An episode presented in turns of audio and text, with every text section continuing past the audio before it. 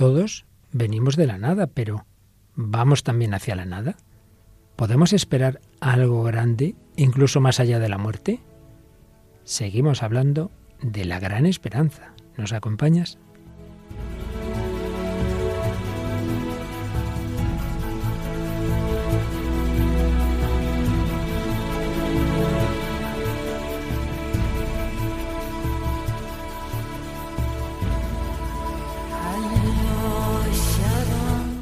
El hombre de hoy y Dios, con el padre Luis Fernando de Prada.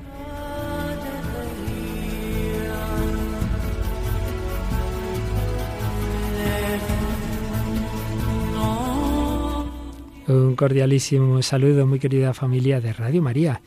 Muy buenas noches en este final del mes de difuntos de noviembre que nos ayuda a pensar en la vida eterna, a punto de entrar en el Adviento en víspera casi también de primer viernes. Mañana a esta hora tendremos la hora santa, en fin, muchos motivos para que hoy también miremos hacia lo alto, miremos hacia Dios desde el corazón del hombre contemporáneo.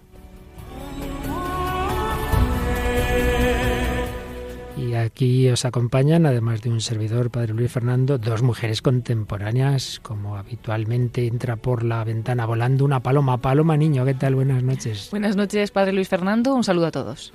Y Mónica del Álamo, que entra cada dos semanas. y no volando. y no volando. Hola, Padre. Bueno, pues vamos adelante con este programa que entró ya el día pasado en esa, en esa recta final de la verdadera esperanza, después de haber hablado de los deseos que todos los hombres tenemos, de las esperanzas inmanentes, de la falta de esperanza, de la desesperación, de las ideologías contemporáneas, pues hemos comenzado a hablar ya de una manera más explícita, también lo hacíamos antes, pero de una manera más a fondo de la verdadera esperanza cristiana y no puede haber mejor momento cuando estamos a punto de comenzar ese tiempo del Adviento que es tiempo de esperanza. Bueno, pues vamos a ver los ingredientes de la ensalada de hoy. Cuando viene Mónica tenemos buena literatura, hoy muy buena y muy clásica, ¿verdad? Sí, hoy tenemos eh, la Divina Comedia de Dante Alighieri y vamos a tratar el paraíso. Pero tú, como te vas del siglo XIII al XXI, nos traes una canción moderna también, ¿no? Sí, que se llama Supermarket Flowers y es de Ed Sheeran. Ah, la Supermarket de Flowers, las flores del supermercado. Sí. Bueno, bueno, pero mm, entre medias de un siglo y otro está la Revolución Francesa a finales del siglo XVIII y de esa época, de un hecho real, se, se han escrito cosas y llevadas al cine en una película, ¿verdad, Paloma? La película que es Diálogo de Carmelitas. Y también nos traes un testimonio reciente, muy reciente. Sí, es el testimonio, en este caso, de dos personas, de un matrimonio, Ángel y María. Que ya veremos cómo en vísperas de la muerte se casaron con el Señor por medio de la unidad de cuidados paliativos. Bueno, tendremos también catequesis del Papa Francisco, un texto precioso de la encíclica sobre la esperanza del Papa Benedicto XVI y muchas cosas más en este programa 253 del Hombre de Dios, hablando de la esperanza.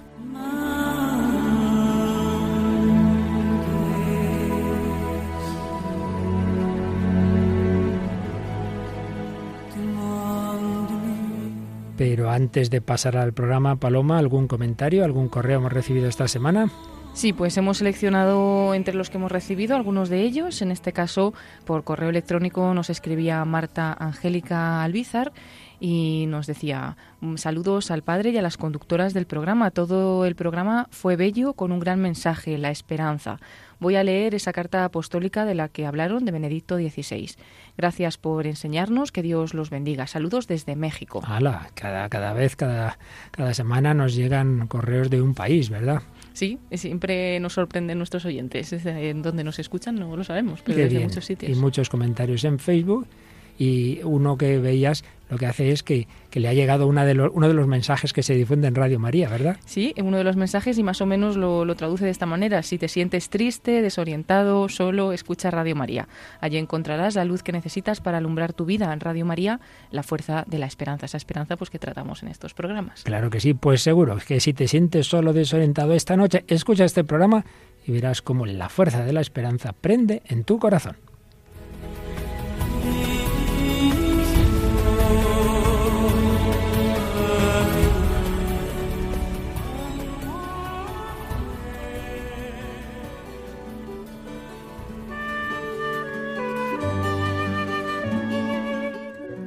Recordábamos el día pasado cómo hay toda una encíclica de Magisterio Pontificio dedicado a la esperanza. Fue la encíclica Spe Salvi del Papa Benedicto XVI. Habíamos visto lo que decían los dos primeros números, pero en el tercero empezábamos a fijarnos en cómo se preguntaba en qué consiste esa esperanza que es redención. Bueno, pues en definitiva, en vivir con Dios, el Dios verdadero, el Dios que se nos ha revelado en Cristo. Y señalaba como aquellos que desde siempre hemos vivido con ese Dios que se nos ha revelado en el cristianismo, nos podemos acostumbrar, nos parece algo normal, y a veces nos damos más cuenta de lo que significa pasar a tener esperanza cuando antes no se ha tenido ese Dios. Es el caso de los conversos. Pues bien, contaba ahí el Papa Benedicto XVI, recordaba un ejemplo precioso, quizá alguna vez ya lo hayamos mencionado, pero desde luego en este programa de hoy viene muy indicado el recordar cómo nos hablaba de Josefina Vaquita, una africana que había sido esclava y que fue canonizada por el Papa Juan Pablo II. El propio Benedicto XVI resumía su vida. Nació aproximadamente en 1869, ni ella misma sabía la fecha exacta, en Darfur, Sudán. Cuando tenía nueve años, fue secuestrada por traficantes de esclavos, golpeada y vendida cinco veces en los mercados de Sudán. Terminó como esclava al servicio de la madre y la mujer de un general, donde cada día era azotada hasta sangrar. Como consecuencia de ello le quedaron 144 cicatrices para el resto de su vida. Por fin, en 1882, fue comprada por un mercader italiano para el cónsul italiano Calisto Legnani, que volvió después a Italia. Y ahí, en Italia, después de los terribles dueños de los que había sido propiedad, Paquita llegó a conocer un dueño totalmente diferente, al Dios vivo, el Dios de Jesucristo. Hasta aquel momento solo había conocido dueños que la despreciaban y maltrataban, o en el mejor de los casos, la consideraban solo una esclava útil. Ahora, por el contrario, oía decir que había un dueño por encima de todos los dueños, el Señor de todos los señores, y que este Señor es bueno, la bondad en persona. Se enteró de que este Señor también la conocía, que la había creado también a ella, más aún que la quería. También ella era amada, y precisamente por ese dueño supremo, ante el cual todos los demás no son más que míseros siervos. Ella era conocida y amada, y era más aún. Este dueño había afrontado personalmente el destino de ser maltratado, y ahora la esperaba a la derecha de Dios Padre. Desde ese momento, Vaquita tuvo esperanza. Y no solo la pequeña esperanza de encontrar dueños menos crueles, sino la gran esperanza, a saber, yo soy definitivamente amada, suceda lo que suceda, este gran amor me espera. Por eso mi vida es hermosa. A través del conocimiento de esta esperanza, ella fue redimida ya no se sentía esclava, sino hija libre de Dios. Entendió lo que Pablo quería decir cuando recordó a los efesios que antes estaban en el mundo sin esperanza y sin Dios. Sin esperanza, porque estaban sin Dios. Así, cuando se quiso devolverla a Sudán, Vaquita se negó. No estaba dispuesto a que la separaran de nuevo de su dueño, con mayúscula. El 9 de enero de 1890 recibió el bautismo la confirmación y la primera comunión de manos del patriarca de Venecia. El 8 de diciembre de 1896 hizo los votos religiosos en Verona, en la congregación de las hermanas canosianas, y desde entonces intentó sobre todo exhortar a la misión. Sentía el deber de extender la liberación que había recibido mediante el encuentro con el Dios de Jesucristo, que la debían recibir otros, el mayor número posible de personas. La esperanza que en ella había nacido y la había redimido no podía guardársela para sí sola. Esta esperanza debía llegar a muchos, debía llegar a todos. Pues un ejemplo precioso de lo que es la verdadera esperanza, encontrarnos con ese Jesucristo que ha sufrido, que ha muerto por ti y por mí, que ha vencido la muerte, que nos ha hecho libres, que está esperándonos ahí, en el cielo, a la derecha del Padre. La vida cambia. Cuando sabemos todo esto, cambió la vida de Josefina Vaquita. Hoy Santa Josefina Vaquita, una esclava sudanesa que hoy está con Jesús, el dueño y Señor, el Rey del mundo. Pidamos al Señor, a María y a todos los santos, también a Josefina, que intercedan para que lleguemos también nosotros al destino eterno.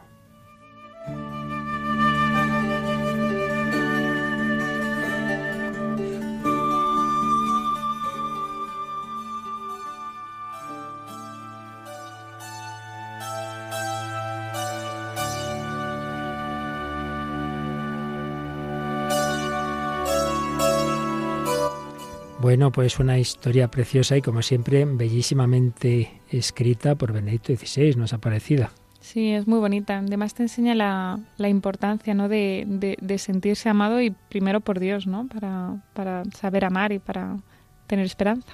Así es, esta mujer encontró la esperanza en ese amor, en ese amor de Dios hecho carne en Jesucristo. La esperanza, una virtud fundamental. Sabemos que hay tres grandes virtudes que definen la vida cristiana, las virtudes teologales, fe, esperanza y caridad. Una de las mejores obras sobre las virtudes cristianas se llama Las virtudes fundamentales, de Joseph Piper, eh, que era un, gran filósofo y teólogo, Joseph Piper. Y entonces, eh, hablando de la esperanza, hace una introducción sobre el status viatoris. ¿Qué es esto del status viatoris? Bueno, pues todos nosotros podemos estar en dos situaciones.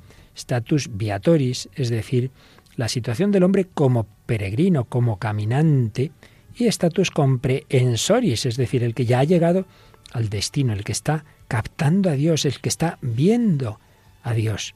Son dos situaciones distintas, dice San Pablo en la carta a los Filipenses 3:13, hermanos, yo no creo haber logrado, y ahí pone, traduciríamos al latín comprendise, no, no, haber logrado, haber comprendido, haber eh, alcanzado el fin.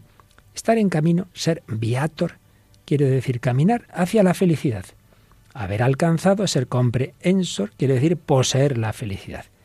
¿Hemos llegado o estamos en camino? ¿Hemos llegado a contemplar a Dios, que es a lo que estamos llamados, o estamos todavía en esa peregrinación, en ese statu viatoris?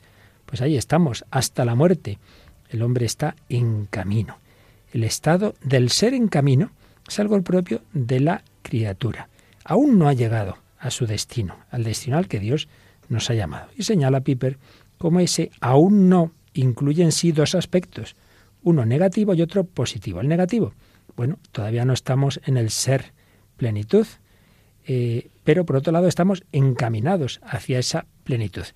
No somos ni estamos en la plenitud, evidentemente, porque la criatura a que tiende a la nada. Antes preguntaba, decía yo, todos venimos de la nada. Bueno, venimos de Dios, pero Dios nos ha creado de la nada.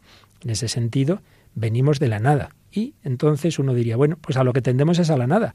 Sí, es verdad, en cuanto a criaturas, en cualquier momento podríamos caer en la nada, si Dios no nos sostuviera. Pero, por otro lado, Dios nos ha llamado no a la nada, sino al ser con mayúscula. A Él nos ha llamado a unirnos con Él. ¿Qué pasa? Que nos ha hecho libres, tenemos esa posibilidad de pecar. Pues bien, los pecados son un viraje hacia la nada. Es preferir, preferir la nada, preferir no unirse con el ser absoluto.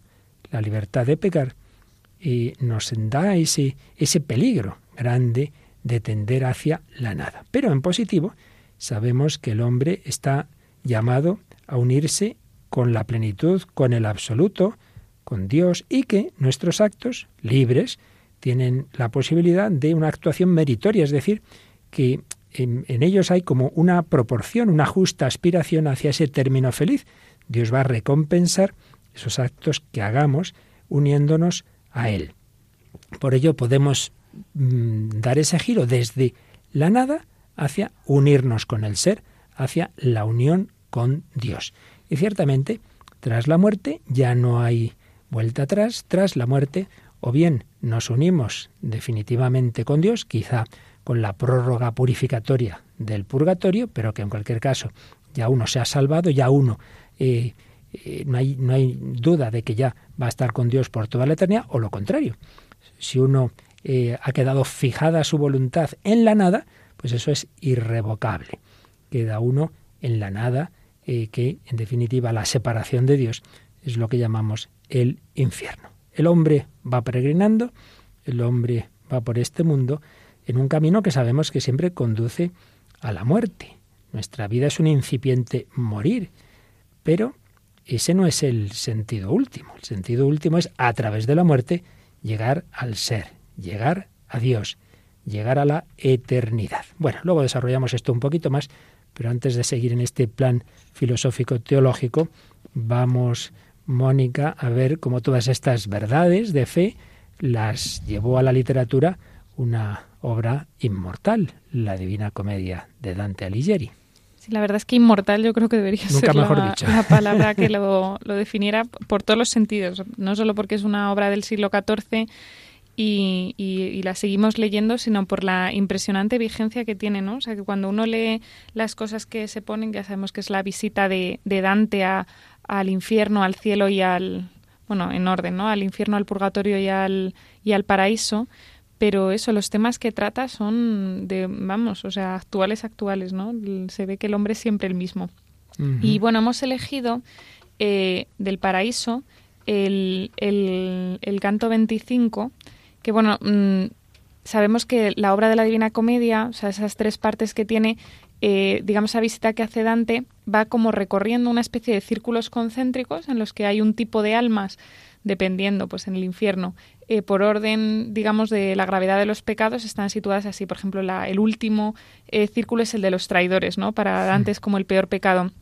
En el purgatorio tiene su orden también y en el paraíso, pues va ascendiendo, eh, se ve pues las almas que están en el cielo según, digamos, su cercanía a Dios, cómo han vivido su vida, y cómo han vivido el grado de intensidad que han vivido las virtudes y se divide pues eso en, en nueve cielos, ¿no? Entonces vamos al octavo cielo que es em, el cielo en el que lo que él llama el de, el de las estrellas fijas, ¿no? Al principio es como de los planetas, el cielo de la Luna, el cielo de Saturno, el cielo de Venus. Pues el octavo cielo es el de, el de las, las estrellas fijas. Y justo aquí se encuentra con, con un personaje que le va a examinar sobre la esperanza.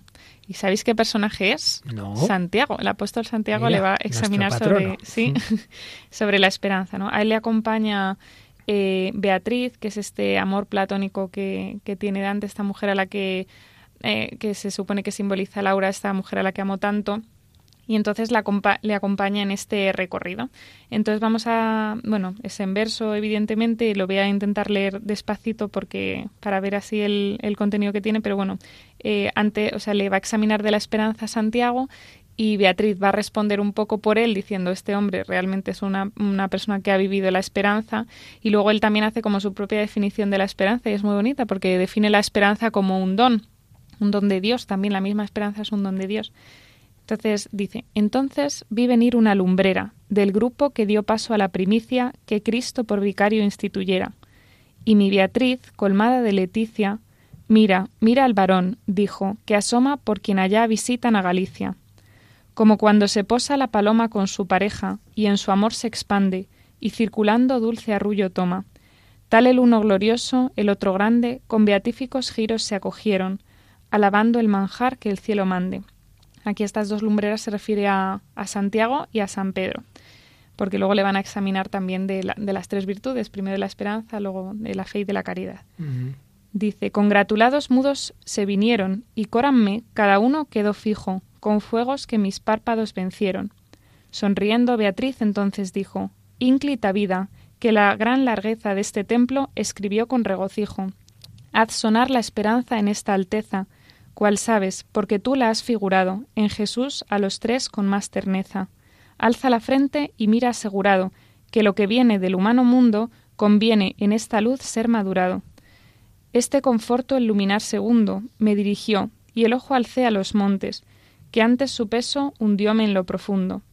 Pues alta gracia quiere que tú afrontes a nuestro emperador antes de muerto, le está diciendo Santiago, en el aula secreta con sus contes, para que veas con su brillo cierto la esperanza que tanto se enamora y conformes con ella al mundo incierto. Y le va a hacer la pregunta, dime lo que es, y en tu alma cuál se enflora, cuál es su origen, cómo a ti te viene. Así me habló la luz deslumbradora. Y aquella pía que de sí me tiene, refiriéndose a Beatriz, dando a mis alas vuelo tan pujante, mi respuesta solícita previene. Y habla ahora Beatriz en nombre de, de Dante, dice, no se cuenta en la iglesia militante, hijo que más espere, como escrito está en el sol que brilla por delante. Por eso fuele dado desde Egipto, que a ver Jerusalén aquí viniera, antes del plazo militar prescripto. Las otras dos cuestiones en tu esfera bien se saben, que son para que cuente cuanto su gran virtud te es placentera. A él dejo resolverlas llanamente, sin jactancia mundana ni sabionda, que la gracia de Dios llene tu mente. Ya ha respondido ella un poco por Dante y ahora le deja responder a él. Dice, como el alumno que al doctor responda, sin trepidar en punto en que es experto, de modo que a su ingenio corresponda, dije, Esperanza es esperar lo cierto de la gloria futura que produce gracia divina en mérito no incierto. De muchos astros esta luz me luce, mas quien la destiló y al pecho envía es el sumo cantor del sumo dulce. En ti esperen, nos dice su teodía, los que saben, oh Padre, tu alto nombre. ¿Y quién no la sabrá con la fe mía? Su lluvia derramaste sobre el hombre, que has destilado en este pecho lleno con tu epístola santa y tu renombre. Bueno, es como un fragmento, la verdad es que es muy bonito bueno, en, general el, la obra, ¿no? Pero el paraíso especialmente y este canto, ¿no? Que habla de, de, la esperanza. Pero es así curioso cómo le está examinando de la esperanza y Beatriz dice, pues sí, es una persona que ha vivido la esperanza y él habla pues, pues de, de esa definición de, de que es esperar en Dios de alguna manera. Esperar en Dios, que implica ese esperar en una vida con Dios, que implica esperar una vida eterna y, y Dante como católico que era, con esa fe de que existe esas tres posibilidades, el cielo y el purgatorio por un lado y el infierno por otro, que son las partes de esta gran obra, ¿no? Y además esta parte es especialmente bonita comparándola con el infierno porque justo al entrar al infierno él ve el cartel mm. ese de los que aquí llegan pierdan toda esperanza, ¿no? O sea, es como el infierno no tiene esperanza y aquí es pues toda la esperanza. Pues sí, es realmente una frase tremenda, ¿no? Dejad aquí los que entráis toda esperanza. Cualquier sufrimiento que tengamos en esta vida, pues tenemos esperanza de que nos puede servir, que nos purificará, que tendrá su sentido, pero el del infierno no. Ahí, de ahí ya sí que hay una puerta cerrada. El hombre espera siempre, lo explique literaria y católicamente en la Divina Comedia o lo exprese en la música actual. ¿Y qué nos has traído a este respecto, Mónica? Pues una canción preciosa de Sheeran que se llama Supermarket Flowers y que este, bueno, este cantante británico es muy joven, tiene 26 años y, y, bueno, lleva componiendo ya unos años y es muy, muy conocido. Y justo esta canción él dice que no la compuso para meterla en un álbum, está en el álbum Divide y no la metió ahí, no quiso meterla ahí justo se estaba muriendo su abuela, ¿no? Cuando estaba él haciendo este álbum. Entonces la vio mucho, estaba cerca del hospital y, y entonces él, pues viendo el dolor de su madre, eh, quiere, mm, quiere, hacer un tributo a su abuela reflejando el dolor que sentía su madre. Entonces esta, esta canción, digamos, está puesta en boca de su madre como ella la echa de menos, pero la echa de menos, pero sabe que está con Dios, ¿no? Sabe que está, dice, mi corazón está destrozado, pero habla de, de una vida que ha sido amada, ¿no? Que ha sido amada y que al final está con Dios y está en casa. Entonces al final su padre y su abuelo insistieron mucho en que metiera esta canción en este álbum y por eso la metió. Pues vamos a escucharla, como dices es en inglés, pero nos vas traduciendo algunas de las, de las frases.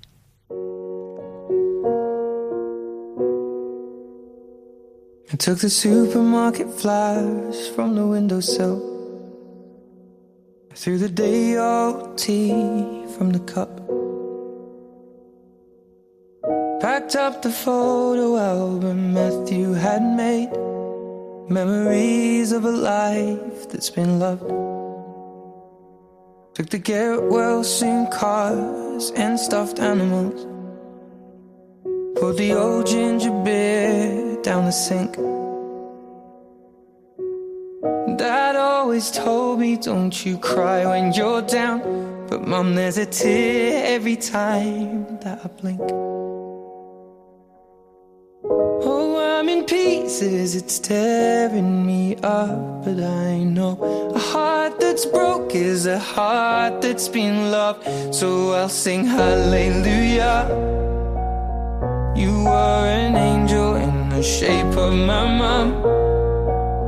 When I fell down, you'd be there holding me up. Spread your wings as you go when God takes you back, he'll say, Hallelujah, you're home.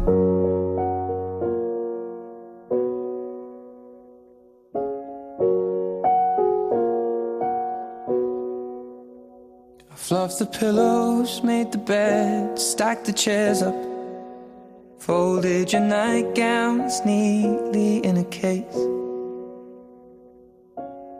John said he'd drive, then put his hand on my cheek and wiped a tear from the side of my face. And I hope that I see the world as you did, cause I know a life with love is a life that's been lived. So I'll sing hallelujah. You were an angel in the shape of my mom. When I fell down, you'd be there holding me up. Spread your wings as you go.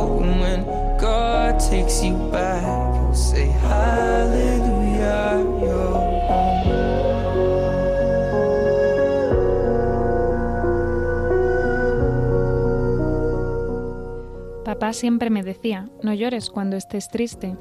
Pero mamá, hay una lágrima cada vez que parpadeo.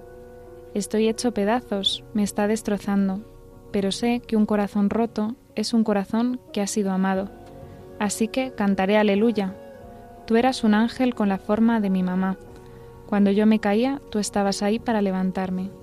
Despliega tus alas al irte, y cuando Dios te reciba de nuevo, dirá, aleluya, estás en casa.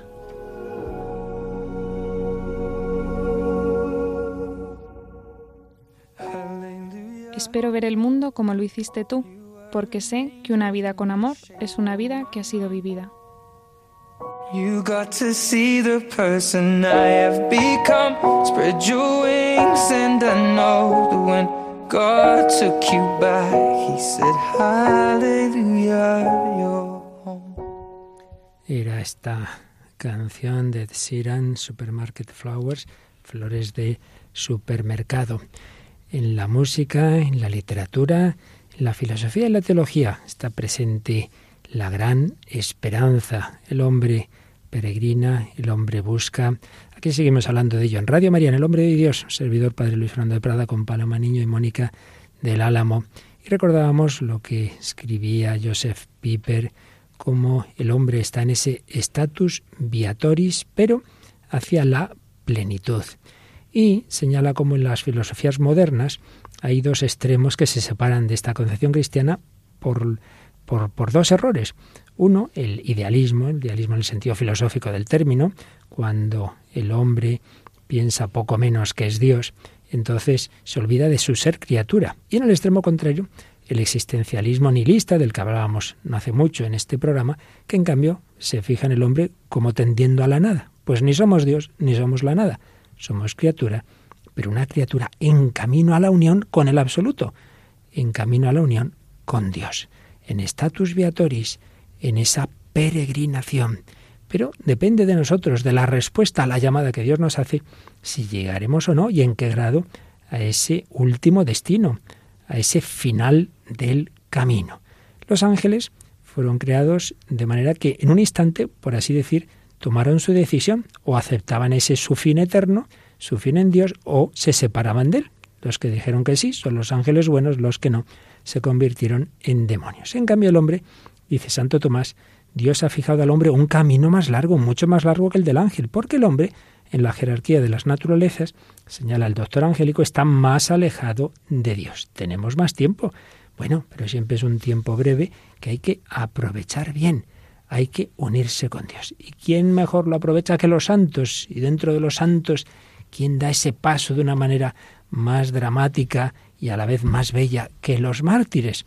Bueno, pues Fijaos, nuestra gran Teresa de Jesús mm, señala en sus obras que le dolía lo que estaba ocurriendo en Europa, la ruptura luterana, concretamente le llegaban eh, ecos de, del daño que, que, el luteranismo, la versión que se dio en Francia, y eso la, la movió a promover fundaciones del Carmelo en tierras francesas, y así fue. Enviaba a hijas espirituales suyas a Francia lo que no imaginaba Santa Teresa es que esas semillas que estaba sembrando en Francia se iban a convertir unos siglos después, en el terror de la Revolución Francesa, en Semillas de Mártires. En efecto, una pequeña localidad de Francia, Compiègne, en ella fueron mm, detenidas y fueron ejecutadas 16 carmelitas descalzas, que no quisieron abandonar su convento, que no renegaron de Cristo y que ante el asombro de los asistentes iban subiendo al cadalso con la guillotina, no solo con entereza, sino cantando, y concretamente el Beni Creator. Las carmelitas de Compiègne fueron beatificadas por el Papa San Pío X en 1906. Y este, este hecho histórico, pues obviamente ha dado pie a muchos relatos. Un relato de la escritora alemana Gertrude von Lefort, eh, que tituló La última del patíbulo, una ópera, una película, y sin duda el, el libro más famoso de Georges Bernanos, aquel gran literato católico francés, Diálogos de Carmelitas, obra en la cual está basada precisamente la película que nos traes, ¿no es así, Paloma? Sí, y se llama así, ¿no? Diálogo de Carmelitas, es una película francesa del año 1960 y bueno, el resumen es en plena Revolución Francesa, la joven Blanca decide protegerse en un convento y por eso ingresa en la orden carmelita. Allí conoce a una monja muy alegre, Sor Constanza, y también a la Madre María, entre otras monjas, y es feliz junto a ellas a pesar de los conflictos externos y de las presiones que tiene también por parte de su padre para que deje el convento. Esta chica blanca es quizá la, la intriga de la obra, es una chica que en principio va a refugiarse al convento pensando que se escapará de los tumultos que están produciendo la Revolución Francesa, pero luego ven que va a ser al revés.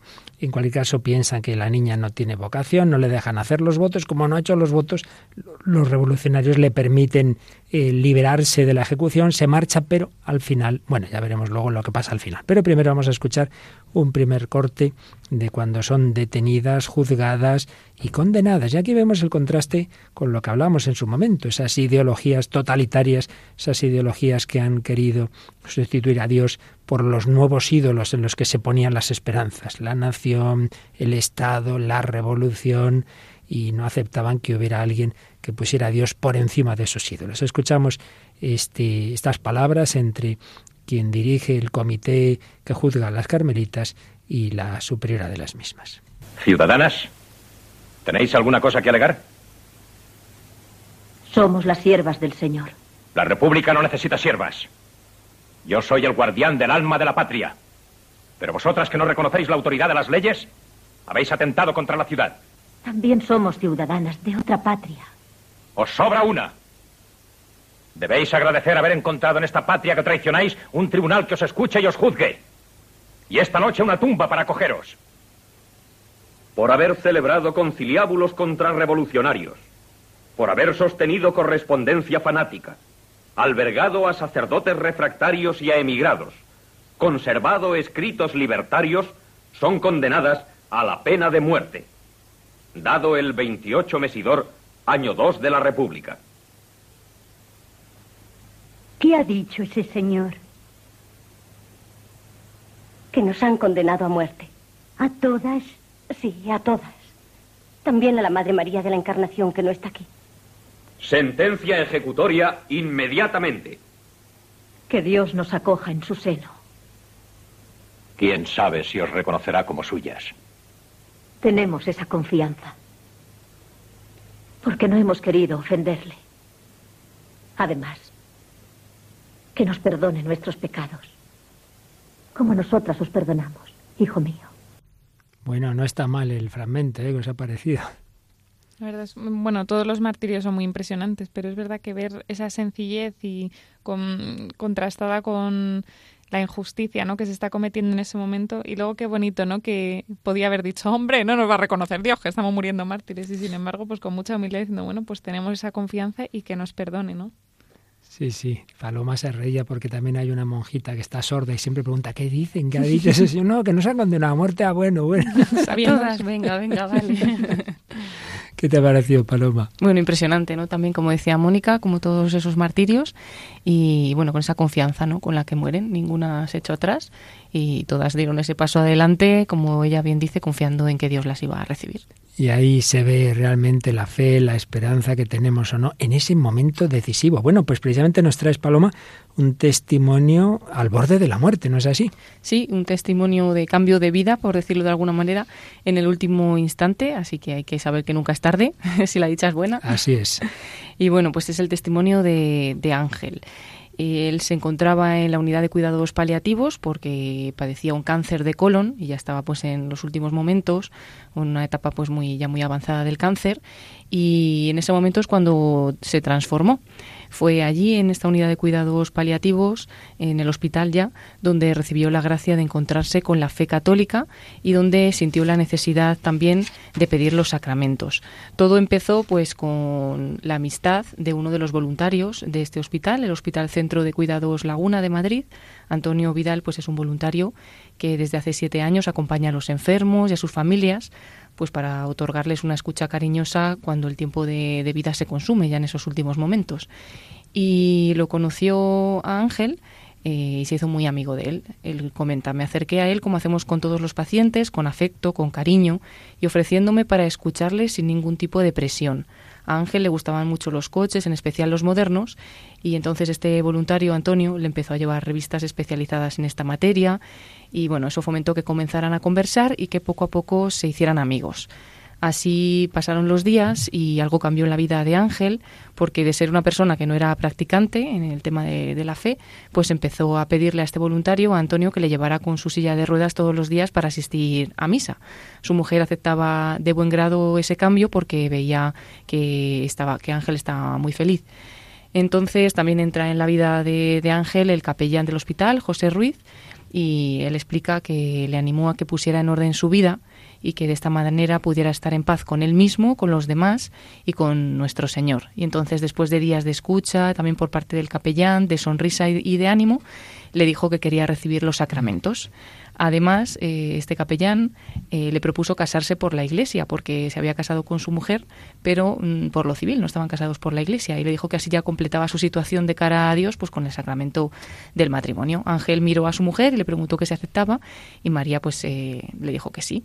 Así que se casaron en el hospital, se casaron el 27 de septiembre pasado, en unas circunstancias muy especiales, porque él ya pues estaba muy mal, y fue en la misma unidad de cuidados paliativos su convivencia como matrimonio católico duró exactamente seis días. Pasado ese tiempo, Ángel ya partió a esperar pues a su mujer, a María, eh, en el cielo y desde allí pues la ama como, como la ha amado siempre y bueno pues fue bonito no ese momento de a sus 55 años mirando a su mujer a su novia de 66 años, que ya estaban casados civilmente desde 1996, pero ahí pues la recibía ya en el altar y donde Dios les unía para unos días aparentemente, pero ellos pues ya con esa esperanza de que sería para, para la eternidad.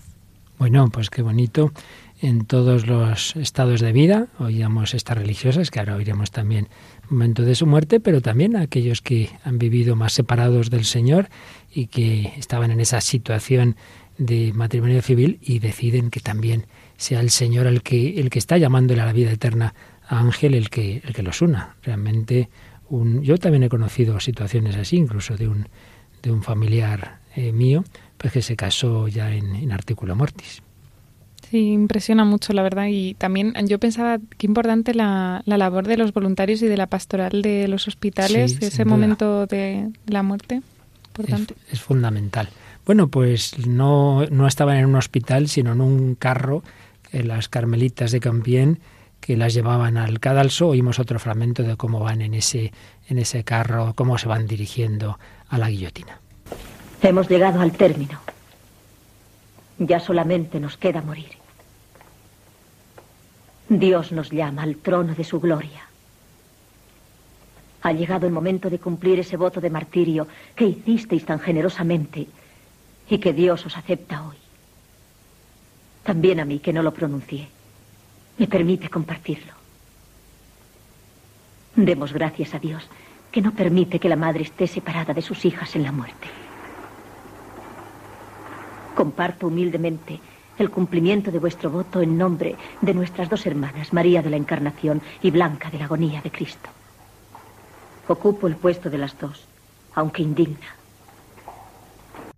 María de la Encarnación eh, no estaba en ese momento en el grupo y eh, ella quiere, quiere unirse, pero el sacerdote que escondido la aconseja le dice, no, no, no, no, martirio no debe ir uno así, porque sí, si el Señor no se lo concede, pues será que tiene que quedarse para, para, para restaurar el Carmelo en el futuro. En efecto, fue ella la que contó toda la historia. Pero Blanca es esa jovencita que había entrado, que parecía que era sin vocación, que no le habían dejado hacer los votos, que en efecto le, al permitirle los revolucionarios irse se va, pero luego después su corazón cuando ve que las hermanas van al cadalso, no, no, no está a gusto. Además, lo que son las cosas. Ella se había hecho mi amiga de esa otra eh, hermana Constanza, que había tenido un sueño de que las dos iban a morir. Bueno, pues vamos a oír parte del, del final, cuando van subiendo al cadalso, cuando van hacia la guillotina, van cantando el Bene Creator, y podréis escuchar que de repente eh, solo se oye una voz, y es que Blanca, que estaba entre el público, decide salir y empieza a subir también el cadalso. Y las últimas estrofas las canta ella. Escuchamos este final de diálogo de Carmelitas.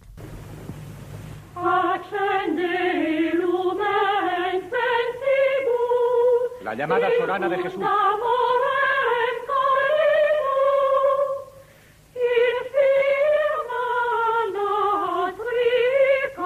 La llamada Sor Constanza.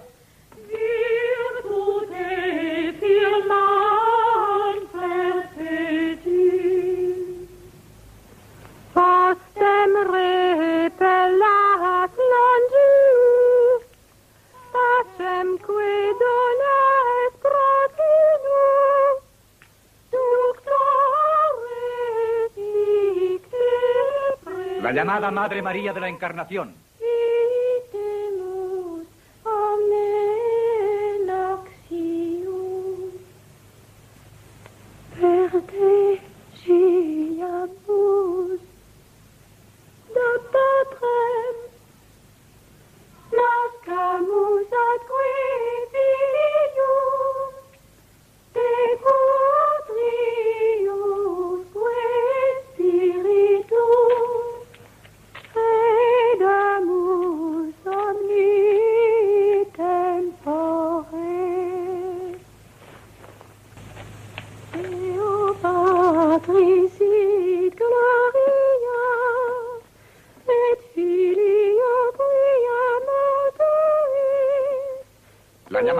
Del Carmelo de Compiègne.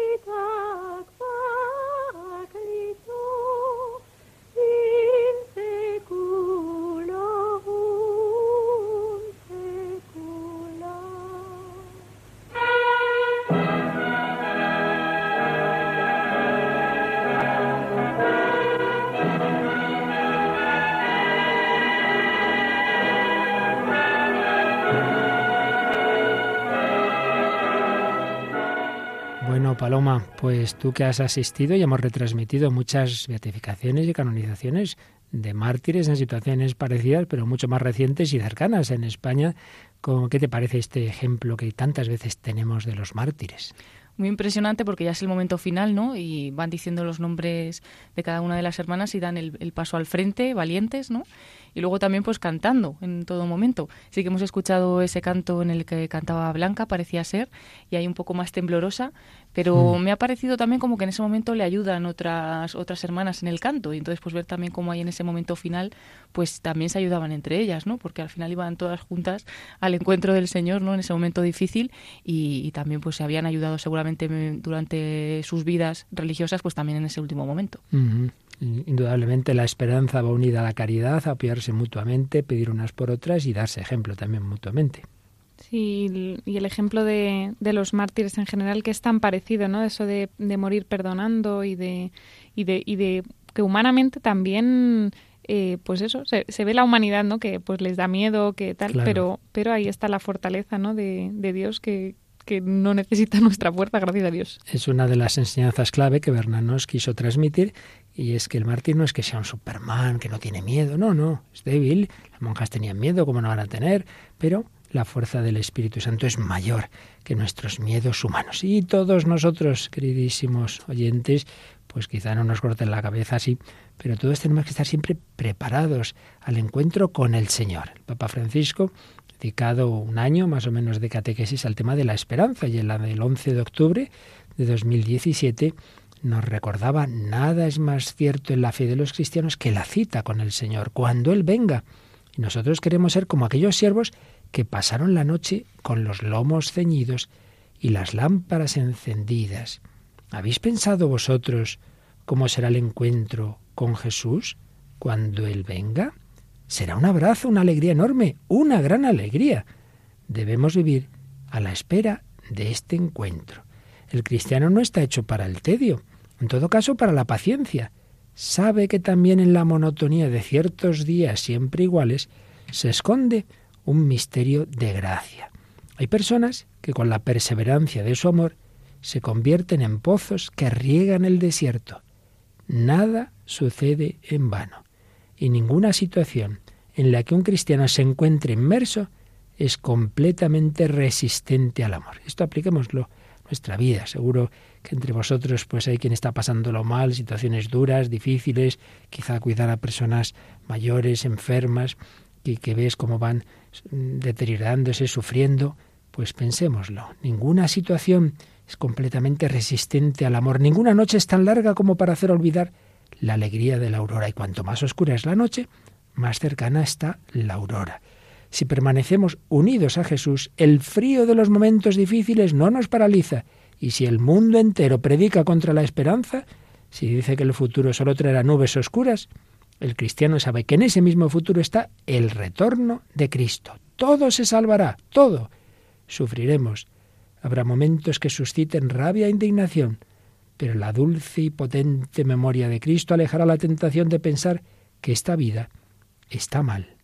Después de haber conocido a Jesús, nosotros no podemos hacer otra cosa más que escrutar la historia con confianza y esperanza. Y pone un ejemplo muy bonito. Jesús es como una casa y nosotros estamos dentro y desde las ventanas de esta casa miramos el mundo. Por eso no nos cerramos en nosotros mismos, no lamentamos con melancolía un pasado que parece dorado, sino que miramos siempre adelante a un futuro que no es solo obra de nuestras manos, sino que sobre todo es una preocupación constante de la providencia de Dios. Todo aquello que es opaco, un día se convertirá en luz y pensemos que Dios no se desmiente a sí mismo, nunca. Dios no desilusiona nunca. Su voluntad con nosotros no es confusa, sino que es un proyecto de salvación bien delineado. Dice San Pablo, Dios quiere que todos los hombres se salven y lleguen al conocimiento de la verdad. Aquellos que tienen esperanza en el mundo nunca son personas sumisas. Jesús nos recomienda estarle esperando sin estar de brazos cruzados. Dichosos los siervos que el Señor al venir encuentre despiertos. Cada día de nuestra vida repitamos aquella invocación que los primeros discípulos decían con las palabras arameas Maránata, ven Señor Jesús. Vamos a escuchar el resumen en español que el propio Papa Francisco hacía de esta catequesis que también en parte hemos resumido. El Evangelio que hemos escuchado nos invita a vivir en esperanza vigilante, es decir, estar siempre preparados para recibir al Señor con la total confianza de que ya hemos sido salvados por Él y de que estamos esperando la plena manifestación de su gloria. Esto exige que vivamos con responsabilidad nuestra fe y que acojamos con agradecimiento y asombro cada día de nuestra vida como un regalo de Dios. La esperanza vigilante y la paciencia son dos características que definen a quienes se han encontrado con Jesús, estructurando su vida desde la confianza y la espera, consciente de que el futuro no es solo obra de nuestras manos, sino de la preocupación providente de un Dios que es todo misericordia. Este convencimiento lleva al cristiano a amar la vida, a no maldecirla nunca, pues todos los momentos, por muy dolorosos y oscuros y opacos que sean, son iluminados con el dulce y poderoso recuerdo de Cristo. Gracias a Él estamos convencidos de que nada es inútil ni vacío, ni fruto de la vana casualidad. sino que cada día esconde un gran misterio de gracia y de que en nuestro mundo no necesitamos otra cosa que no sea una caricia de Cristo.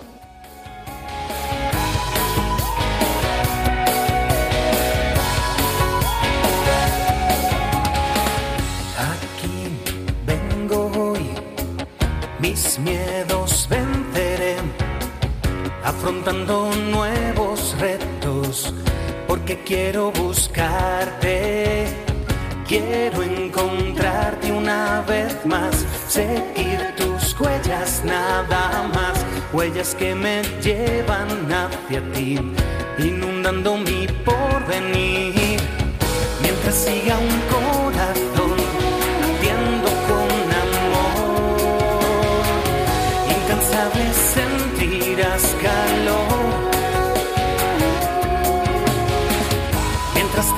Tengas la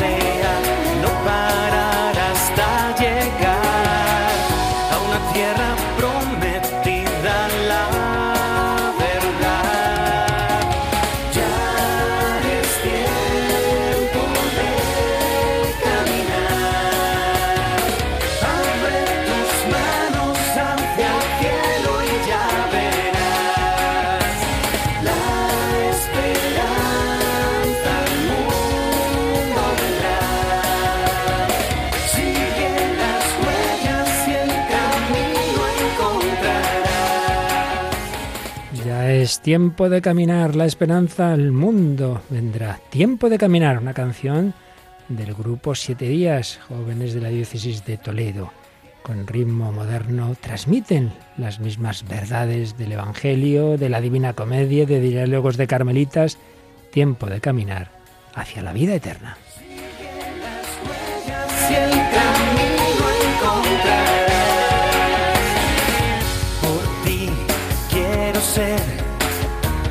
En la oscuridad, enfrentándome a mí mismo, porque quiero buscarte, quiero encontrarte una vez más, seguir tus huellas nada más, vivir dentro de este tiempo y que tú seas mi centro. Mientras haya una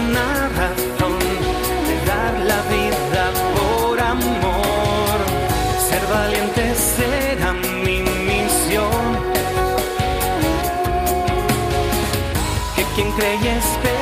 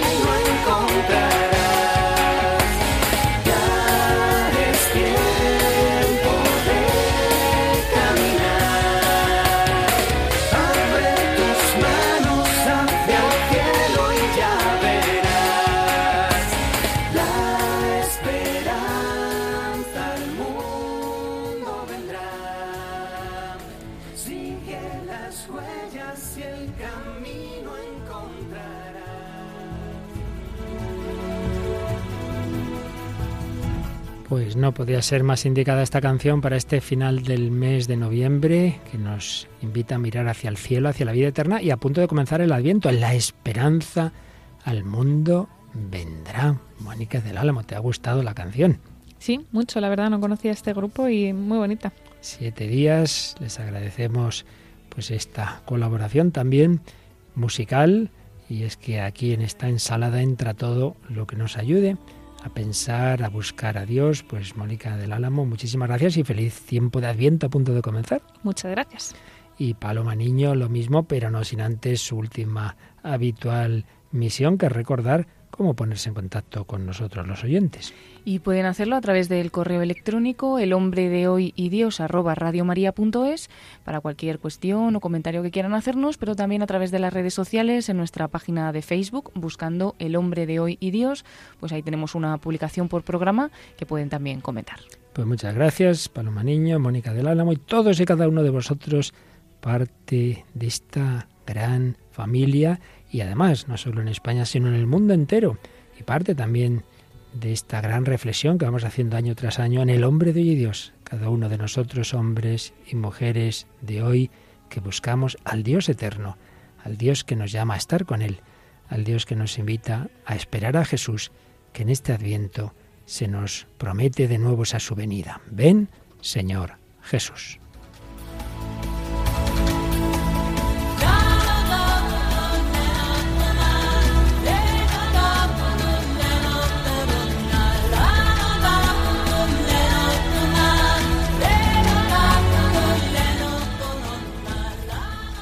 Así concluye El hombre de hoy y Dios, un programa dirigido en Radio María por el Padre Luis Fernando de Prada.